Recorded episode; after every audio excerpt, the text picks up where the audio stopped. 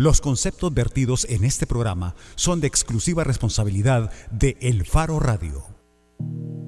¿Qué tal? Bienvenidos al Faro Radio. Soy Karen Fernández y estoy en compañía de Oscar Luna, Nelson Rauda y Ricardo Vaquerano. Bienvenidos al programa. Gracias. Hola, Karen. Hola, buenas tardes. Buenas tardes a todos. ¿Qué tal? ¿Cómo están? Bien, pensé que ibas a saludar diciendo bienvenidos, queridos y amados salvadoreños. No. Yo pensé que eso ibas a decir. Yo vos. pensé que, de hecho, ¿Por Nelson había dicho que tal vez te le declarabas a alguien aquí porque siempre has estado así como muy, muy sabrosón a la hora de saludar últimamente. y- Sabrosona. Y sobre todo Ah, hoy ok. que es el día de al amor y la amistad. Claro, pero yo ¿Vas a hacer algo del que- Día del Amor y no, la no, no, Amistad? de hecho yo Karen, ¿vas a hacer algo del Por día? de la- supuesto que no. Por supuesto que no, pero esperaba que ustedes sí dejaran ver un poco de su sensibilidad en el saludo, No tenemos. pero claro que no. No Bueno. tenemos, tanto como los artistas que se presentaron en los Grammys de este fin de semana, que creo que no entiendo cuándo los actores se volvieron más políticos que, el- que los grupos musicales, que los cantantes, que de hecho deberían de, de agarrar de todo lo que está pasando para componer música. Los Grammys que fueron este domingo, eh, para mí fueron una total decepción, no solo porque creo que fueron los peores que he visto, sino por... eh, Vos también La esperando que hicieran una declaración. Exacto, y aparte de la, de la Katy Perry y a Tribe Called Quest, eh, como que nadie, ninguno de los que estaba ahí se entera qué pasa en este mundo. A mí me gustó Chance the Rapper. La, la, la, la actuación de Chance the Rapper fue bien chiva. Mm. Yo no vi, yo no vi los Grammys, para nada. Pero vos has estado viendo cosas de política seguramente y tendrás algo de política que decir. Sí, fíjate que ya que estamos hablando de Estados Unidos y me imagino que ese desencanto tuyo sobre eh, la falta de toma de postura de los artistas tiene que ver con el efecto Trump. Y hablando de Trump, hablando de Estados Unidos, tenemos que también eh, decir, creo que, que es una noticia importante, que renunció el asesor de seguridad nacional de Donald Trump, Michael Flynn. Renunció por contactos eh, con Rusia que fueron eh, puestos a la luz. Son contactos que tuvo, de hecho, el asesor de seguridad nacional antes, en la recta final de la campaña de las elecciones presidenciales en Estados Unidos. Que decían que. Mira, aparentemente parte de lo que en esas conversaciones exponía o, daba a entender que podría pasar es que si Trump ganaba, algunas de las sanciones que se han establecido contra Rusia podrían ser levantadas. O sea, el hecho de que Trump llegara, como lo dejaba ver Flynn, habría la posibilidad de que esas sanciones fueran levantadas. Ok. Mira, a- propósito de Trump, entonces yo aprovecho esto y recordando que tuvimos al ministro de Relaciones Exteriores, Hugo Martínez, la semana pasada en el programa, porque él decía, no, tranquilos, no está pasando nada y estas cosas de todas formas no tienen una, un efecto inmediato, las medidas que, que se toman, pero nos enteramos el fin de semana de que había habido redadas masivas ya contra indocumentados en varias localidades de Estados Unidos. En una semana ya eran 600 personas detenidas, 600 indocumentados. Eh, entonces, sí, sí están sucediendo cosas, cosas muy importantes. Eh, entiendo por lo que leí que en general las comunidades de personas indocumentadas originarias de, sobre todo de Latinoamérica, están muy temerosas, se están escondiendo. Y paralelamente hoy se están preparando ya manifestaciones, marchas para, para protestar, para reclamar. Yo quiero seguir hablando de política, pero de la política salvadoreña. Eh, el jueves pasado estábamos hablando de cómo Johnny Wright Sol, diputado de Arena, eh, votaba en contra de su partido cuando se aprobaron eh, las medidas extraordinarias de seguridad eh, que aplican a las cárceles. Y eh, Johnny ha seguido dando algunos, no sé cómo llamarlo, todavía no sé cómo, bien cómo interpretarlo, pero por ejemplo, el sábado en la noche o el domingo eh, ponía un post en Facebook sobre una columna de Pablo Luers en el que parecía mofarse de la campaña interna de, Are- de la campaña no interna, sino la campaña de comunicaciones de Arena de Demos el primer paso, defendiendo a, a la nueva juventud republicana nacionalista. Pero ayer también en una entrevista en debate con Nacho, Johnny estaba diciendo, me llamó mucho la atención esta frase, dijo, yo no creo que mi actuar sea incompatible con un partido liberal como Arena. Y me llama mucho la atención porque entiendo entonces que Johnny Wright ve a Arena como un partido liberal cuando eh, tradicionalmente hemos tenido arena y las actuaciones que han tenido son de un partido típicamente conservador y liberal, nada más en cuanto al modelo económico que propone de... Sí, a saber cuál arena está viendo Johnny Wright. No sé, la- o la arena del futuro quizás. Una arena de Johnny Wright sería liberal. No, no lo sé, pero es, es bien llamativo lo que está O haciendo. la que están viendo o queriendo ver en el sector juventud del Partido Arena. Puede ser, puede ser, porque Johnny de hecho les tiraba flores ayer al sector juventud y y decía, por ejemplo, que el mensaje que ellos están diciendo que es el lema Seamos País es el mensaje correcto. Entonces, yo creo que hay que estar atentos a Johnny. Bueno, mira, y además de estar atentos a Ioni, yo también quería comentar otra noticia importante, o a mí me parece muy importante también. No sé si le suena el nombre de Sonia Tábora. Es un nombre de A mí sí me una suena. mujer, ajá, de quien estuvimos hablando en semanas anteriores en el Faro Radio. Sonia Tábora es una de las mujeres que han sido encarceladas o que fueron encarceladas tras sufrir abortos espontáneos. Y Sonia Tábora estuvo en un periodo muy largo de incertidumbre judicial. En 2005, Sonia fue condenada por homicidio luego de haber su- sufrido un aborto eh, espontáneo y fue absuelta después.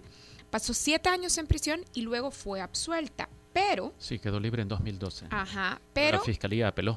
Ajá, exactamente. Y así, luego de que se apeló, eh, se había anulado su absolución. De hecho, en 2014 la sala de lo penal anuló su absolución.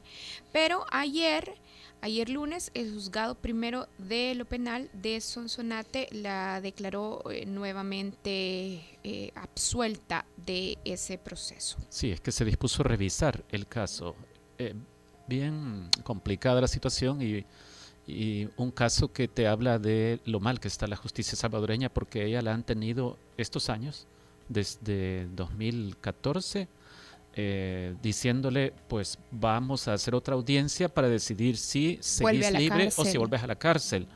Y siempre se frustraba, si mal no recuerdo, si no me equivoco, esta es la tercera audiencia, es decir, porque como las programan, entonces dentro de tantos meses habrá una audiencia y se suspendía, no se podía ejecutar hasta que finalmente se realizó esta. Sí, entonces, bueno, es así el caso. Como es mujer pobre, claro, sí, el sistema sí que- dilataba sí, el sistema se rebusca para tratar así sobre todo a las personas jóvenes, eh, Claro. pobres. De hecho, yo invito, y a las jóvenes también, de hecho, yo invito a que vean El Salvador contra sus Marías. Es un pequeño reportaje, bueno, ni tan pequeño, un reportaje de 20 minutos de Carla Asensio, que nuestra querida Yancy compartirá en estos momentos en las redes sociales del Faro Radio y El Faro. Sí, es que está escuchando el programa. Sí, Claro que debe estar ahí. Debe de estar O escuchando. Puede estar pendiente del partido que ya casi va a empezar en media hora del Paris Saint Germain contra el Barcelona. No sabía que eras tan fan, ni idea tenía que jugar en esos dos equipos hoy. Claro, ¿por qué no, por qué no debería yo de tener idea, Nelson No, yo no tenía idea de que hoy jugaban esos dos Ah, ah, equipos. ah, Fíjate, ya, ya, estás ya. haciendo un Ya. discurso de ataque misógino. Bueno. Ey, Qué tontos. ¿Qué Este, pasó aquí? Karen, por Yo favor, ni siquiera manda- dije nada. No, pero mira, antes de responder a Nelson Rauda, le voy a responder en la pausa.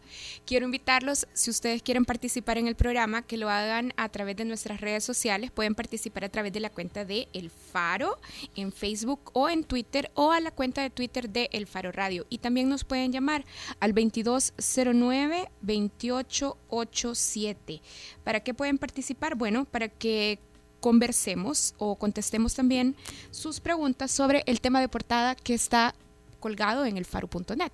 Sí, ¿Qué es cuál, Ricardo Vaquerano? Mira, hay una fotografía sobre cómo desde, desde cuando Mauricio Funes ganó la presidencia de la República en las elecciones del 15 de marzo de 2009, una serie de personajes empezaron a maquinar, digamos, eh, para lograr al final que el gurú, el que el magnate de la publicidad brasileño Joao Santana obtuviera algunos millones de dólares por servicios de publicidad al gobierno. Eh, lo que nuestro compañero del Faro Jimmy Alvarado ha hecho es eh, relatarnos una serie de sucesos que se produjeron en los primeros meses del gobierno, a tal punto que, y, esto incluye la creación de Polistepeque en Ujú. el 7 de julio de 2009, eh, y pasa por una decisión en septiembre de ese año, es decir, solo unos días después de que Polistepeque se creara, cuando un misterioso consultor se va a ver las actas de constitución de las agencias de publicidad y encuentra que solo una de ellas, que se llama Polistepeque, la de Joao Santana, la del amigo del presidente Funes, que solo uno de, una de ellas incluía dos palabritas que eh, dentro de la presidencia de la República alguien había dicho que debían estar incluidas en el acta de constitución de una agencia de publicidad para poder contratarle y darle toda la publicidad del Ejecutivo, que eran agencia y productora. Y productora. Y con eso vamos a volver. Vamos a ampliar sobre el tema de portada del faro.net, Joao Santana, el fantasma que hablaba al oído del presidente Funes. Ya regresamos. El Faro Radio. Hablemos de lo que no se habla. Estamos en punto 105. Si utilizaste disquete para guardar tu tesis, tu ADN es joven adulto. Punto 105. Solo éxitos. Todos los sábados, agrégale un plus a tu fin de semana y disfruta de los tracks del momento. Evelyn Álvarez te los presenta todos del 20 al 1 en Plus 20, el conteo musical de la semana con los éxitos favoritos. Plus 20, todos los sábados de 10 de la mañana a 12 del mediodía por punto 105.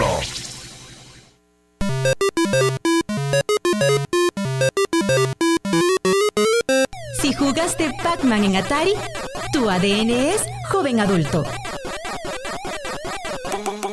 105. Solo éxitos. La portada en el Faro Radio. Mira, eh, prácticamente todo eso eh, lo asumió Pati Sabla, la directora de, publicidad, eh, y yo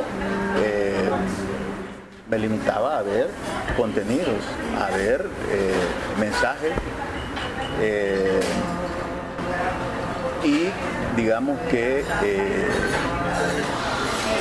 el enlace entre Polistepeque y el, y el, y el gobierno era el señor Riverdi. Bueno, quien habla es David Rivas. Ex secretario de Comunicaciones. De la presidencia de Mauricio Funes. Exactamente. A ver, ya Ricardo hacía un resumen, creo, eh, muy rápido en el bloque anterior sobre esta investigación de Jimmy Alvarado en el faro.net. El primer nombre que tenemos que tener bien claro es Joao Santana. Recordemos, Joao Santana, publicista brasileño que llevó al poder a el expresidente brasileño Luis Ignacio Lula da Silva. Joao Santana también estuvo a cargo de la campaña presidencial de Mauricio Funes. Es correcto. En la que trabajó este señor que mencionaba Luis Verdi. David Rivas, sí, Luis Verdi. Argentino. Ahora, Joao Santana, una vez eh, que Mauricio Funes asume la presidencia de El Salvador en el 2009, no se va, sino que se queda, de hecho, para instalar una empresa, una agencia de publicidad y producción. Esa agencia de publicidad, como lo documenta en investigación Jimmy, recibió sin haber pasado por un proceso de competencia directamente contratos con el Ejecutivo que sumaban arriba de 5.6 millones de dólares, porque realmente hay poca información que permita eh, tener claridad exactamente de cuántos millones recibió Polistepeque. Sí. Lo siguiente que tenemos que tener en cuenta es el nombre que David Rivas menciona en la grabación habla de Patricia Sabla. Patricia Sabla, sí. Patricia Sabla En ese momento, esta parte que vimos del audio es cuando Jimmy le pregunta, pero David, si vos eras el secretario de comunicaciones y si uno revisa el reglamento del Ejecutivo y, el organigrama, eh, a uno le queda claro que Patricia Sabla, como directora de publicaciones de la Secretaría de Comunicaciones, de la, perdón, directora de publicidad de la Secretaría de Comunicaciones de la Presidencia, estaba subordinada jerárquicamente a David Rivas. Y entonces le pregunta, pero eh, ¿cómo es eso? Es decir, ¿por qué decís, David Rivas, que vos no estabas a cargo del manejo de la publicidad? Y entonces es cuando él responde esto que escuchamos. Ajá, y él dice, todo lo asumió Patricia Sabla. Ahora, Jimmy también inicia eh, su trabajo contándonos un episodio, un episodio en el que a Francisco Gómez, expresidente de ANDA, lo visitan Patricia Sabla, la directora de publicidad de Casa Presidencial, y Ricardo Marroquín, el director de adquisiciones también de Casa Presidencial. Sí, un día de noviembre de 2009 es eso. Exactamente. Y están ahí para pedirle que firme un acuerdo que también incluye a otras 12 oficinas del Ejecutivo para que éstas contraten servicios de publicidad a Polistepeque SADCB. En ese momento, como Jimmy lo documenta, Francisco Gómez se opone a firmar el contrato porque es una contratación directa y él pide más información para justificar por qué Polistepeque debería de ser contratado sin entrar a un proceso de competencia, o un proceso de licitación. No lo firma y cuando se van de su oficina, Patricia Sabla dice a, Francisco Gómez, bueno, esto tendrá costos para usted. Eh, de hecho, Francisco Gómez fue destituido el 4 de enero de 2010. O sea, dos meses después de aquella visita, de esa visita. Exactamente. Y esto nos dice algo de Patricia Sabla, pues. ¿Y quién es Patricia Sabla? Creo que esa, es la pregunta importante también. ¿Quién era esta mujer con tanto poder? Se menciona que Patricia Sabla ya formaba parte como directiva de una empresa en la que estaban otros dos personajes que son bastante famosos, digamos. Eh, Mauricio Funes, ¿Y? uno, y Hato Asbun, Francis Hato Asbun que fue el secretario de, quiero ver, de gobernabilidad de Mauricio Funes. Y además, Patricia, Ahorita es secretario de gobernabilidad. Ahorita es el secretario de gobernabilidad. Además, Patricia Sabla, y yo creo que esto también es importante decirlo. No, ahora es comisionado de Seguridad Ciudadana. Además de secretario de gobernabilidad. Ah, bueno, vaya. en esa empresa, Patricia Sabla era la coordinadora del programa La Entrevista con Mauricio Funes. Exactamente, o sea, esa relación venía de ahí. Ajá, exactamente. Patricia Sabla trabajaba con Mauricio, eh, con Mauricio Funes y con Ato Asbun, coordinando y gestionando los contenidos para ese programa. Así es que Patricia Sabla, como lo señala David Rivas, ex secretario de Comunicaciones, era la encargada de centralizar, vamos a decirlo así, la comunicación entre Polistepeque y Casa Presidencial. Y además, Casa Presidencial centralizaba la comunicación o la publicidad de otras oficinas del Ejecutivo. De hecho, se terminó firmando un acuerdo el 19 de noviembre del 2009 en el que se establecía que Polistepeque iba a manejar la publicidad de varias instituciones del Ejecutivo sin proceso de licitación. ¿Quiénes más o qué otros funcionarios firmaron ese acuerdo? Yo creo que es importante también eh, mencionar los nombres de estos funcionarios. Además del presidente Mauricio Funes, ese acuerdo también fue eh, firmado por el entonces ministro de Educación y vicepresidente Salvador Sánchez Serén, el ministro de Seguridad Manuel Melgar, el ministro de Obras Públicas Gerson Martínez, la secretaria de Cultura Breni Cuenca, el ministro de Hacienda Carlos Cáceres, el director del Seguro Social Óscar Catán, María Isabel Rodríguez, ministra de Salud, el presidente del Fondo Social para la Vivienda Tomás Chévez, el presidente de CEL Nicolás Salume y luego por el sustituto de Francisco Gómez que había sido destituido eh, de ANDA, Marco Antonio Fortín.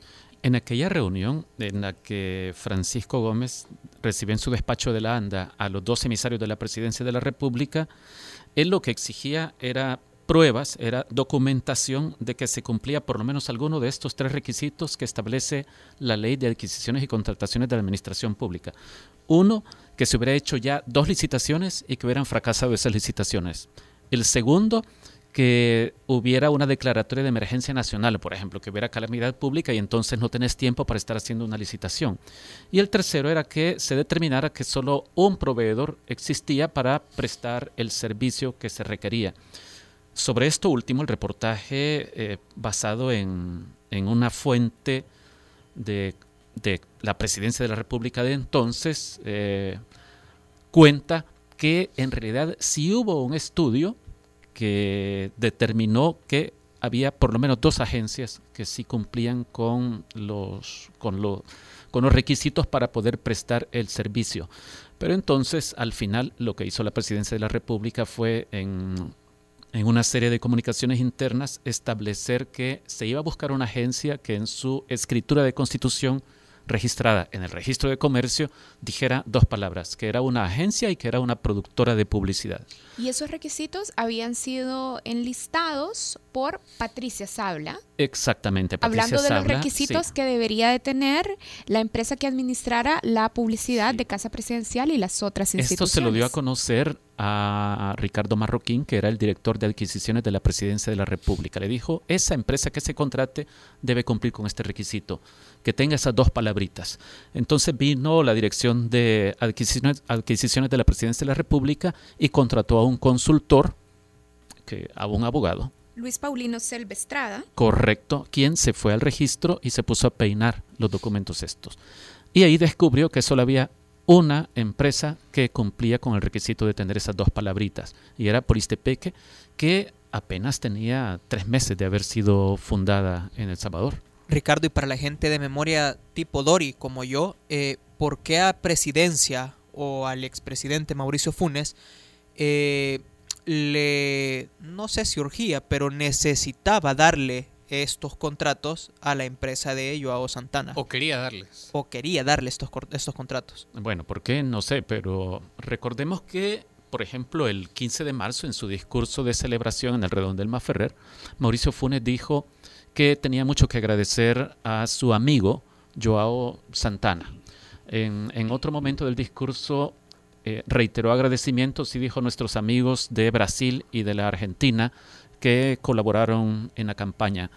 Nosotros ya hemos publicado que sin el último empuje de campaña, en la última sem- semana hábil para hacer campaña, cuando Poristepeque le metió con todo, eh, Funes difícilmente habría ganado. Es decir, hubo un sprint final en el que Poristepeque se lanzó de cabeza para con, con la campaña y la gente a la que nosotros consultamos hace tiempo, incluso gente del gobierno vinculada al partido FMLN, todos decían, si sin ese último eh, empujón habría estado muy difícil que Mauricio Funes ganara la presidencia de la República. Tenían mucho que agradecerle.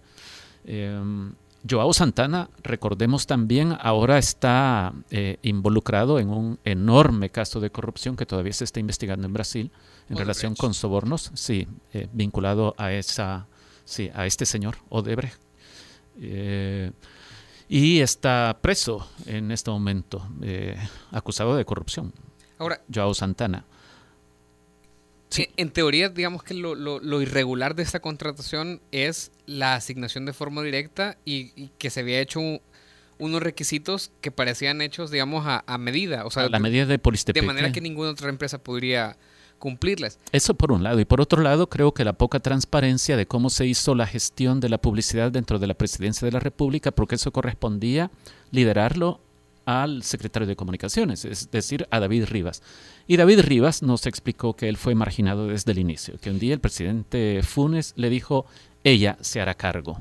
Sí, y a mí también otra cosa que me sorprende, que, Jimmy lo, lo plantea en la investigación, es que también en muchas de las instituciones del Ejecutivo que contrataron y pagaron servicios a Polistepeque, no hay documentación que explique y respalde los montos que se cancelaron a la empresa.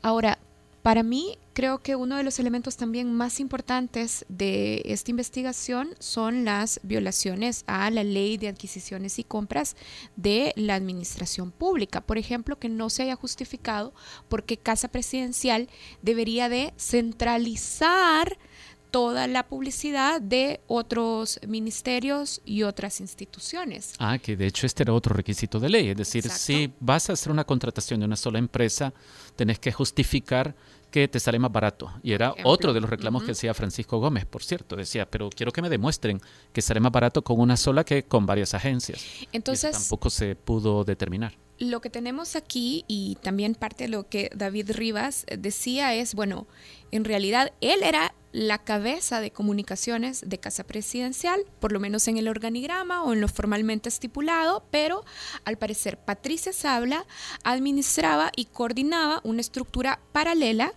que junto a Luis Verdi, que era el representante de Polistepeque en Casa Presidencial, lo que hacían era centralizar los contratos de publicidad de las instituciones o de estas instituciones del Ejecutivo para darlas directamente a Polistepeque. Para terminar beneficiando, digamos, al bolsillo de Joao Santana, el amigo del presidente Funes. Escuchemos un poco más de David Rivas si quieren. Sí. Yo, por ejemplo, te puedo, puedes preguntarle a cualquier director de medios. Nunca me reuní con un director de medios, nunca en los cinco años, para discutir temas de pauta de publicidad. Mi, eh, eso se delegó en, en, Patricia Sabla, en la directora. Eh, ¿Quién tomó la decisión yo, de delegarla? ¿Cómo? ¿Quién tomó la decisión de delegarla a ella para que viera la, la pauta? No, desde, desde el inicio de, de, desde el inicio del gobierno, eh, ¿cómo se llama? Fue una decisión del presidente. Bueno, de David ahí hace alusión a esta práctica de gestionar con los medios de comunicación una cosa que le llaman precompra, eh, precompra de es espacios. ¿Y eso es? Eh, bueno, vos como, como cliente de los medios de comunicación haces una promesa, digamos, de inversión en, en espacios, en el caso de televisión, eh, tiempo de televisión o en si son periódicos, pues un espacio eh, en las páginas de los periódicos, vos te comprometes a hacer una, una compra y esto se supone que permite hacer un arreglo de, de precios, ¿verdad? Que Sí, te hagan una algún precio. de rebaja. Sí, si vos prometes que vas a invertir tantos millones de dólares, entonces podés negociar alguna rebaja, digamos. Entonces, Patricia Sabla anduvo haciendo rondas de medios, pero David Rivas, una de, la- de las cosas que dice que él reclamaba en su momento es que ella y el aparato que manejaba eh, con Luis Verdi se concentraban esencialmente en los medios de comunicación tradicionales y grandes.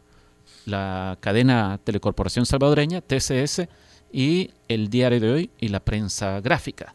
Una cosa un poco curiosa, tomando en cuenta que este era un gobierno del FMLN y Sí. sabemos eh, las tensiones que han vivido estos medios con los dos gobiernos del FMLN que, que llevamos. Entonces David dice que, eh, que él no estaba contento con eso y que pensaba que había que div- diversificar la distribución de la pauta publicitaria del gobierno para que otros medios también tuvieran acceso a ella o pudieran ser canales de divulgación de la información Sobre todo gubernamental. medios, medios que son más tradicionalmente afines a los intereses del FMLN. Sí, él de hecho menciona a, a ARPAS, la Asociación de Radios Comunitarias y Participativas. De hecho, dice que es lo único en lo que él se metió. Ya Sí. ya sí, dice, yo solo me atreví a sugerir medios que yo conocía como ARPAS. Sí. Yo me he quedado con una pregunta cuando Karen leía los nombres de los funcionarios que firmaron y es qué implicaciones tiene para ellos hoy en día el haber firmado ese acuerdo. Es decir, eh, ¿qué significa esto? Eh, significa que ellos acordaron a una práctica que no era regular. Mira, de hecho, Jimmy nos deja ver el caso del actual ministro de Obras Públicas, que también fue ministro durante la administración eh, Funes, Gerson Martínez, que de hecho se negó a pagar eh, un contrato, o bueno, más bien, que se negó a pagar un monto a Polistepeque. El Ministerio de Obras Públicas tenía que pagar a Polistepeque 27 mil dólares por compra de servicios, pero cuando se presentó la orden de pago, Martínez eh, decidió que no iba a pagar y dijo que no iba a pagar porque no habían documentos que respaldaran el proceso. Y Esos como ese- documentos, como ese proceso lo centralizaba Casa Presidencial, exactamente, esos documentos debió haberlos presentado Casa tenían que Presidencial. estar bajo custodia de la Presidencia de la República. Entonces, Documentos cuando... o facturas, básicamente. Sí, Exacto, comprobantes. Sí, sí, documentos utilizables en contabilidad, que son los que al final te va a pedir la Corte de Cuentas.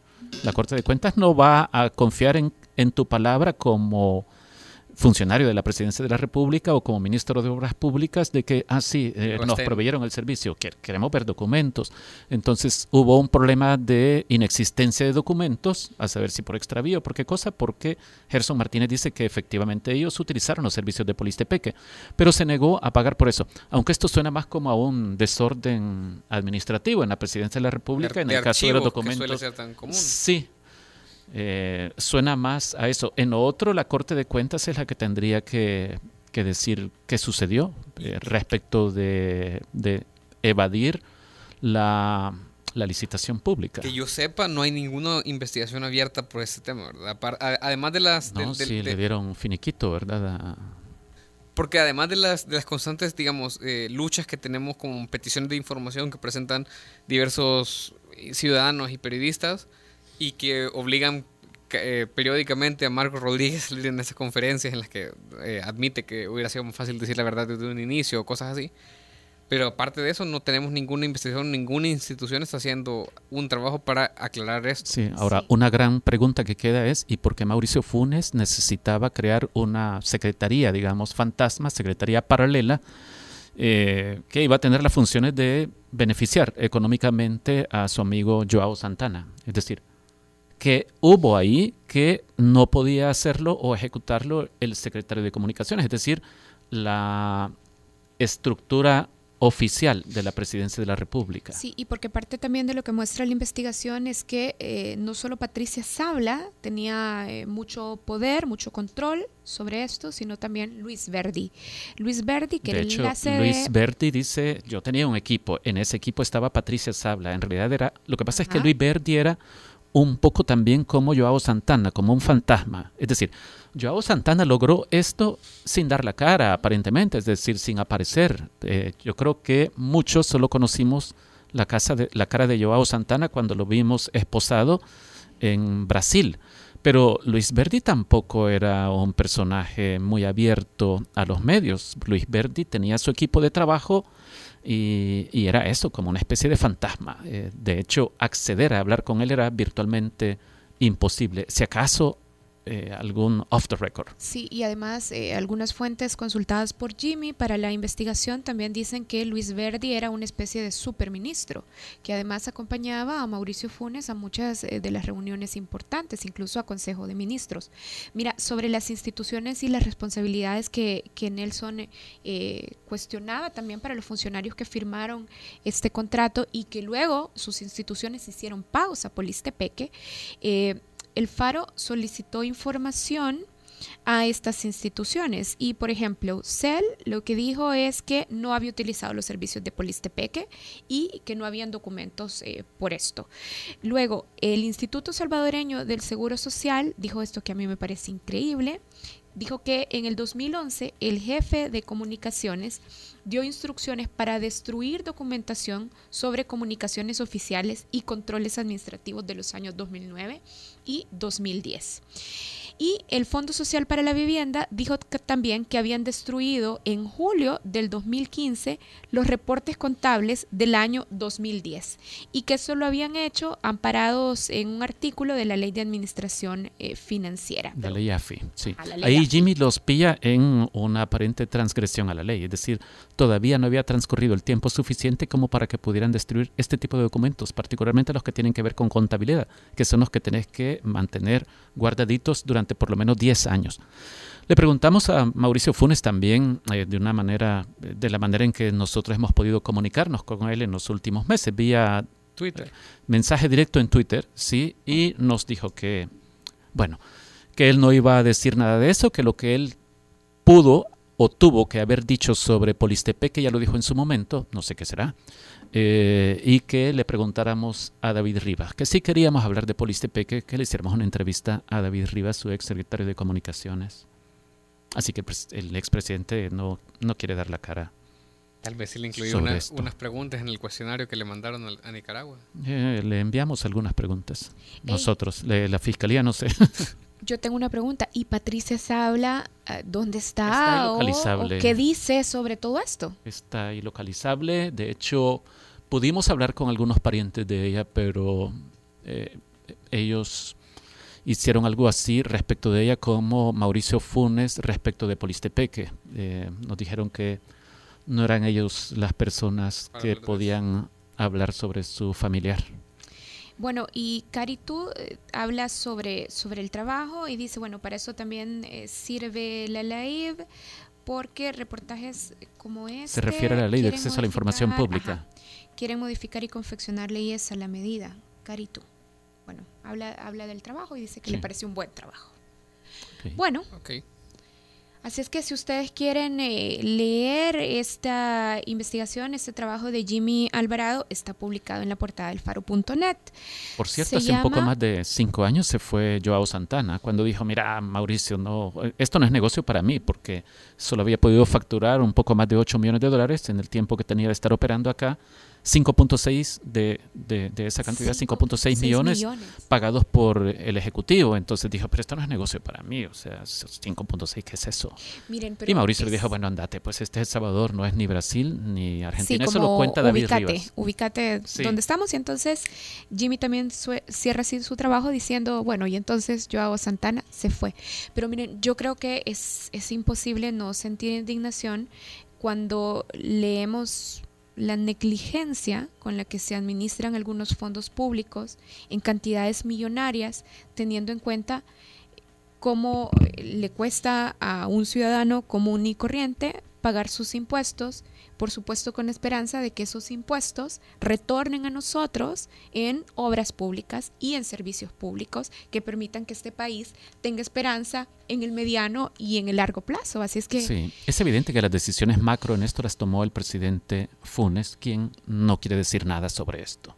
Bueno, Joao Santana, el fantasma que hablaba al oído del presidente Funes, estaba publicado en la portada de elfaro.net.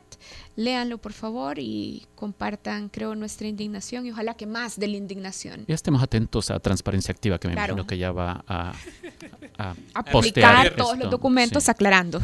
¿Quién Bueno. viene después del corte, Karen? Cuando regresemos vamos a hablar del Maktub, café cultural. El Maktub es un café que está ubicado en la calle Delgado, en el centro de San Salvador, en el centro histórico de Ahí San por el Salvador. Cine Metro, por el Teatro Nacional. Sí, fíjate justo esquina opuesta al Cine Metro, un par de calles atrás del Teatro Nacional. A 50 metros del Café Bellanápoles, ¿qué más? Enfrente de una librería, Ajá. que no me acuerdo el nombre ahorita. Enfrente de un montón de changarritos en la Bueno. calle. Ajá. Entonces vamos a hablar de eso, de este café cultural en la calle Delgado. Yo creo que es importante hablar del Maktub. No es el primer café en el centro histórico de San Salvador, por supuesto, pero es un café que trata de hacer una apuesta cultural. Se definen así, Maktub, espacio cultural. Así es que de eso vamos a hablar al regresar con uno de sus representantes. Ya volvemos. El Faro Radio. Hablemos de lo que no se habla. Estamos en punto 105. Si al escuchar No hay problema. te recuerda a un extraterrestre, tu ADN es joven adulto. Punto 105. Solo, solo éxitos. Al cierre es noticias, reportes de tráfico, entrevistas, música, salud, tecnología y más. Al cierre, tu revista informativa de la tarde. Escúchala de lunes a viernes de 5.30 a 7 de la noche en las voces de Marielo Saquino y Mario Pacheco. Solo aquí en punto 105. Si de pequeña viste Candy Candy, tu ADN es joven adulto. Si me buscas, tú a mí. Punto 105. Solo, solo éxitos. La contraportada en el Faro Radio.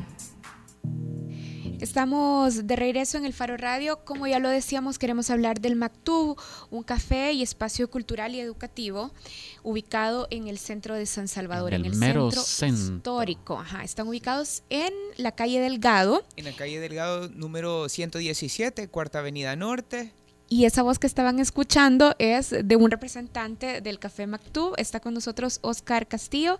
Oscar además es gestor cultural y también es profesor de italiano, ¿verdad, Sí, Oscar? Sí, Bienvenido. Exactamente. Muchas gracias. Entonces, el Maktub está ubicado entre la calle Delgado Y el, en el edificio Letona, Ajá. muy cerca, a 500 pasos realmente eh, del Teatro Nacional. Menciono esto y lo explico en esta manera porque ubicar en el centro de San Salvador es una cosa bien interesante. Va a ser solo por los lugares, más que por la dirección. Si uno quiere cautivar y hacer que vengan personas de, de los diferentes eh, lugares como Apopa, como Escalón, Merliot, Santa Tecla y otros departamentos, eh, se nos ha hemos ido entendiendo, como hemos tenido un año y medio de estar ahí, que acá es por eh, restaurantes, lugares, un espacio cultural, un teatro, un palacio, una biblioteca. Entonces, referencias son esas las que sirven.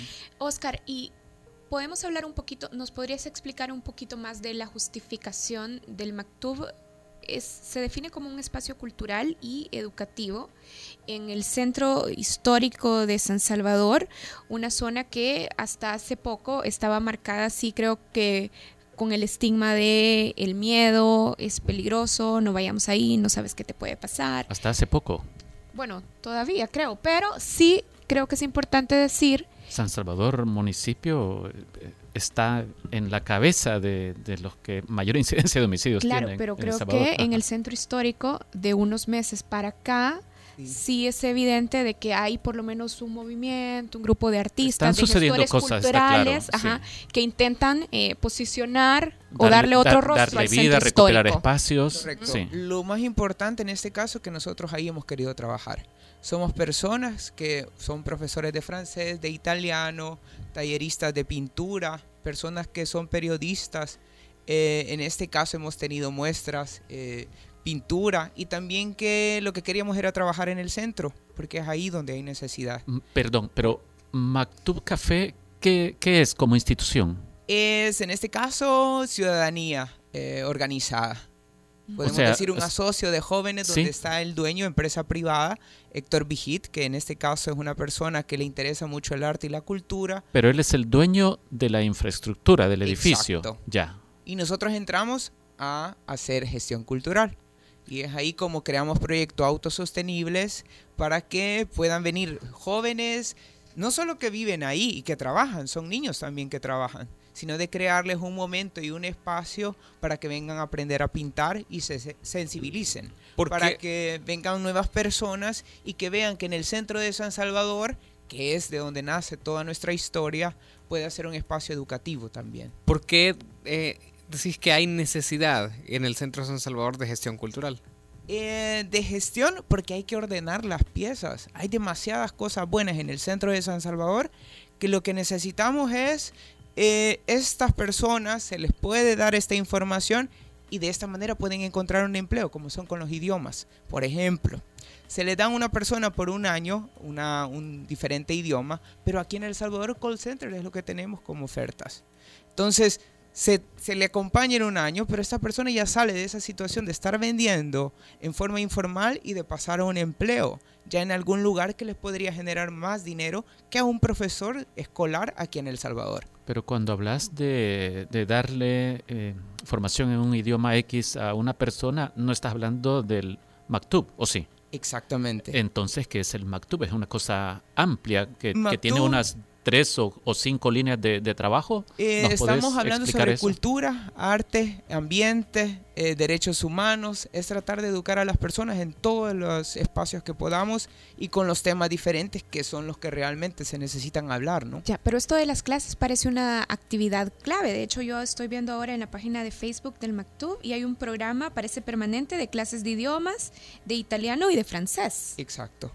Y este curso, por ejemplo, de, de italiano y francés, eh, ¿para quiénes es? ¿Quiénes, ¿Quiénes esperan que sean los alumnos? ¿Quiénes lo van a impartir, por ejemplo? Eh, por- para las clases de francés es una persona que es un, una persona muy buena en lo que es emprendedurismo en El Salvador, que es un español que se llama Luis Conejo. Luego también estoy yo y otra amiga francesa que también le interesa, en este caso le gustó El Salvador, se quedó a vivir acá. Entonces es así como poco a poco queremos crear apoyos y redes humanas. Y es de esta manera que estamos trabajando ahí en Mactú Café Cultural, que ahora tenemos una azotea impresionante para crear exposiciones sobre arte, sobre pintura, invitación a eventos. Y que el, sábado, por ejemplo, tuvimos el Mactú Market, que es como el mercadito que se tiene en Zona Rosa, solo que estas personas, como son amigos, han venido al centro y pues fue dinámico. Hubieron 17 emprendedores los que estuvieron ahí y que eh, la gente vino. O sea, le está quitando miedo. El estigma es una cosa que sobre todos los temas en El Salvador se deben de tratar de disminuir y se debe de educar por eso. Y es de esta manera que se habla tanto de no vayas al centro, es peligroso, pero son formas las que uno tiene que llegar para que se logre entender toda la identidad cultural que puede encontrar ahí. La idea del Maktub Café es crear un polo, un, un lugar neurálgico al que acudan las personas o es una cosa que tiene pretensiones de, de hacerse notar por sus servicios, por las áreas en las que trabaja, no solo en este edificio, eh, sino que en otras áreas del centro de la capital. Y poco a poco hemos ido ampliándonos, o sea, nos estamos eh, conociendo nuevos contactos que luego nos invitan a ir y dar algún tema. Pero eh, nosotros realmente estamos abiertos a que si alguien llega con una idea, un proyecto que también a nosotros nos forme, Sí. de igual manera vamos a hablar y aprender sobre eso. Pero entonces, quien quiera conocer el Maktub Café tiene que ir a este edificio. ¿Qué edificio es, por El cierto? edificio Letona. Edificio de los años Letona, 30. de Mira, los y años nos- 30 Sí. y está en buenas condiciones. Lo pregunto por los terremotos de. San Salvador. Sí, en buenas condiciones y que de hecho como va a ser el, 120 el, los- el aniversario del teatro, desde ahí puede verse el teatro de una manera majestuosa. Si soy solo un turista que quiere conocer un poco del centro de San Salvador, particularmente estas, estas zonas difíciles, caóticas también, pero muy coloridas, Sí, entonces, ¿qué puede encontrar ahí? Es decir, una persona que no necesariamente se interesará en tomar un curso de italiano o de No, francés. de hecho nosotros ya llevamos la quin- el quinto recorrido en las visitas guiadas en el centro de San Salvador con 12 puntos, hablando sobre arquitectura, historia y lo que sucede actualmente en el San Salvador. Mira, Oscar, y de hecho yo quería volver al asunto del edificio, Sí. porque yo he estado solo una vez en el Mactub, pero me pareció, me corregí si estoy equivocada, que el estilo arquitectónico tiene influencia del arte mudéjar. ¿Es, ¿es esto así? ¿Hay es- documentación sobre el origen del edificio? Ya nos decías que es de los Sí. 30. Sí, ese estilo chiita todavía se encuentra información solo en dos libros en la Biblioteca Nacional, que ahí se pueden también conocer y que de igual manera, si quieren pasar a conocer, es una invitación para que vean cómo poco a poco se va revitalizando, pero es la misma gente organizada la que puede lograr redes humanas que en este caso están moviendo el centro, ¿no? Yo, yo estoy interesado en, en estas dos actividades. Por ejemplo, si yo, eh, ¿a quién están dirigidos los cursos de idiomas? ¿Qué costo tienen? ¿Quiénes pueden tomarlo? De repente podrá ser solo gente, eh, no sé, de escasos recursos que vive cerca del centro o puede ir cualquier persona a tomarlos. Eh, lo interesante de todo que es abierto a todo el mundo, por el hecho de que nosotros, ahorita vivir en el centro, nos hemos dado cuenta que los cursos de idioma no solo están llegando a los niños que viven ahí, no, no solo están llegando la gente que vive en San Salvador Centro, no solo está llegando la gente eh, clase baja, o sea, digo, eh, hablemos a los perfiles de jóvenes que no tienen para pagar 109 dólares en algún lugar que cuesta más y que ya tiene años, pero eh, aquí por lo menos son 12 dólares mensuales y recibimos un juguete de inscripción que no sea sexual y no sea violento, más un dólar eh, por toda la parte de llevarle papelería y demás, ¿no? Entonces, esto lo vamos a hacer lo del juguete porque luego vamos a un orfanato, creamos redes humanas y con todos los estudiantes vamos a entregar estas cosas. Bueno, Yo, eh, per- perdón, yo me quedé todavía con, la, con esta curiosidad, lo de un edificio de arquitectura chiita. Ujú. ¿A quién se le ocurrió construir un edificio chiita Con en el centro de San Salvador? islámica. Es, es- es el único edificio que se encuentra en el centro y que está en un estado que todavía se puede caminar, Sí. Eh, pero es de color marrón. Pero conoces el origen, eh, la, la historia. La historia no. Sí. Por eso es importante don Héctor, porque él es quien, su- sus antecedentes, eh, quienes han brindado ese lugar y que ahora a él le interesa el arte y la cultura en el centro de San Salvador. Sí, vamos a ver. Si yo llego al edificio Letona, ¿qué me encontraré entonces en las plantas 2 y 3? ¿Hay por lo menos un lugar donde yo me pueda sentar a leer un libro o, o no sé qué? Sí, ah, ¿con qué me puedo hay... entretener ahí, digamos. Pueden, hay libros que- de los cuales pueden tomar también. Hay espacios donde pueden sentarse y crear espacios coworking. Hay un lugar donde pueden tomar ajedrez, un ajedrez. Pueden también, si quieren, invitar a una persona y tener una reunión en el centro, ¿no? Todo es esto de que el café es el punto central para que esto se sostenga en el tiempo. Los proyectos culturales en El Salvador que vienen de la ciudadanía tienen que eh, tener esa idea de, de que tienen que venir pagados. Y lo otro que al artista también, pero que deben sostenerse en el tiempo, ¿no? Para que esto sea educativo y que las generaciones que vienen, pensemos en la séptima generación, que eso es lo importante verlo desde ahorita, ¿no? ¿Y de qué viven los, las personas que integran el colectivo, así como vos? De los mismos proyectos que realizamos. Sí. Porque de ahí se queda un poco para el lugar y un poco para las personas que crean la idea. Y está siendo sostenible. Sí. Ahora ya eh, hemos creado una reestructuración sobre proyectos y demás eh, cosas que estamos haciendo, pero eh, llevo la parte de todo eso. Entonces, estamos tratando de invitar a todas las personas a que vengan y que sean parte de todas las actividades, ¿no? ¿Qué día se puede llegar? ¿Qué días está abierto esto? Día lunes, desde lunes a día sábado, desde las 10 de la mañana a las 5 y media. Las visitas, ¿puedes contarnos más de las visitas? ¿Qué lugares se conocen? En las visitas guiadas, ¿qué lugares eh, se asisten? En ¿Quién las lleva? guiada son 12 puntos. Puedo mencionar algunos. Está en la parte de murales, que hemos hecho también las personas de Mactub, que han revitalizado espacios. Luego eh, Catedral. Luego vamos a donde está Monseñor Romero, eh, Cripta. Continuamos al Parque Central, tres puntos. Está fachada catedral, eh, en este caso el Palacio, biblioteca. Continuamos a la Iglesia del Calvario. Del Calvario regresamos a la Libertad.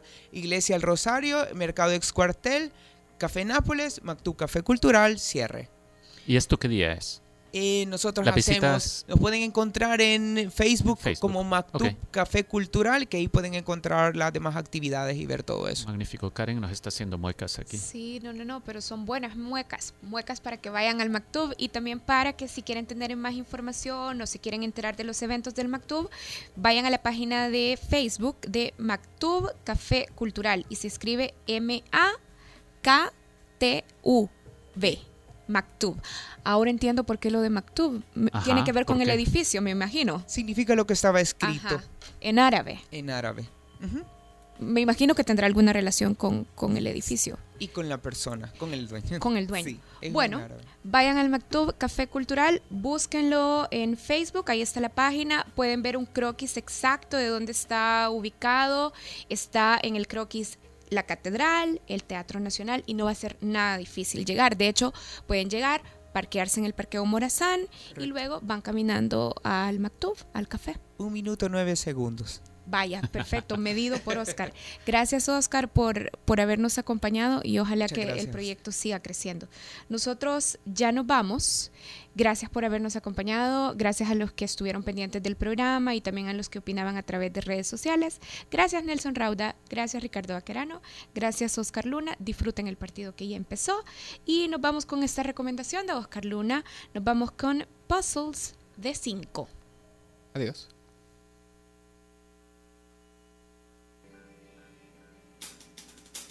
Música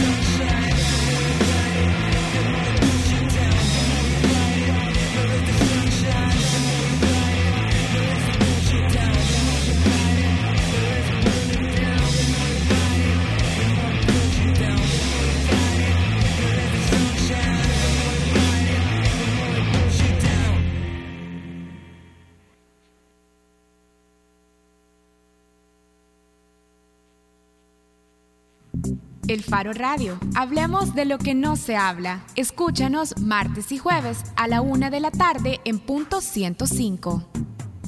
Los conceptos vertidos en este programa fueron de exclusiva responsabilidad de El Faro Radio.